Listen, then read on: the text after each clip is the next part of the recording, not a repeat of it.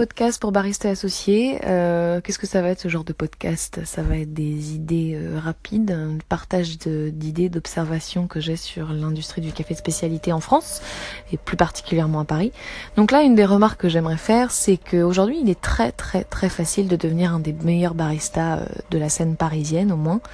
Pourquoi? Parce que euh, les coffee shops sont principalement ouverts par des non professionnels, par des reconvertis. Hein, c'est la mode de la reconversion. Euh, je ne compte plus les magazines qui en ont fait leur leur une, leur couverture. La reconversion est en vogue.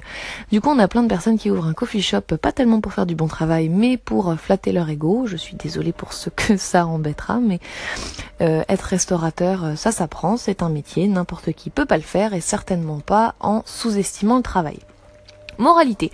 Nous avons aujourd'hui beaucoup de coffee shops qui sont sympathiques mais qui sont pas très professionnels et qui sont loin d'être au niveau.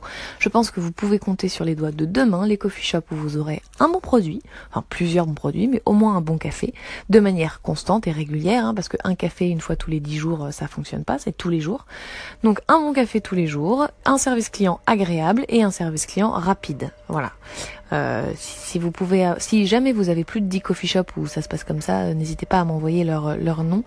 Je serais curieuse d'y aller. Tout ça pour dire que dans ce dans cet environnement où le niveau professionnel est assez bas, n'importe qui qui veut devenir très bon a les moyens de le faire vite. Au pays des aveugles, les borgnes sont rois et si vous avez envie d'être très bon, si vous voulez être un très bon barista, donnez-vous les moyens et je vous assure qu'en deux mois, vous serez déjà meilleur que la moyenne.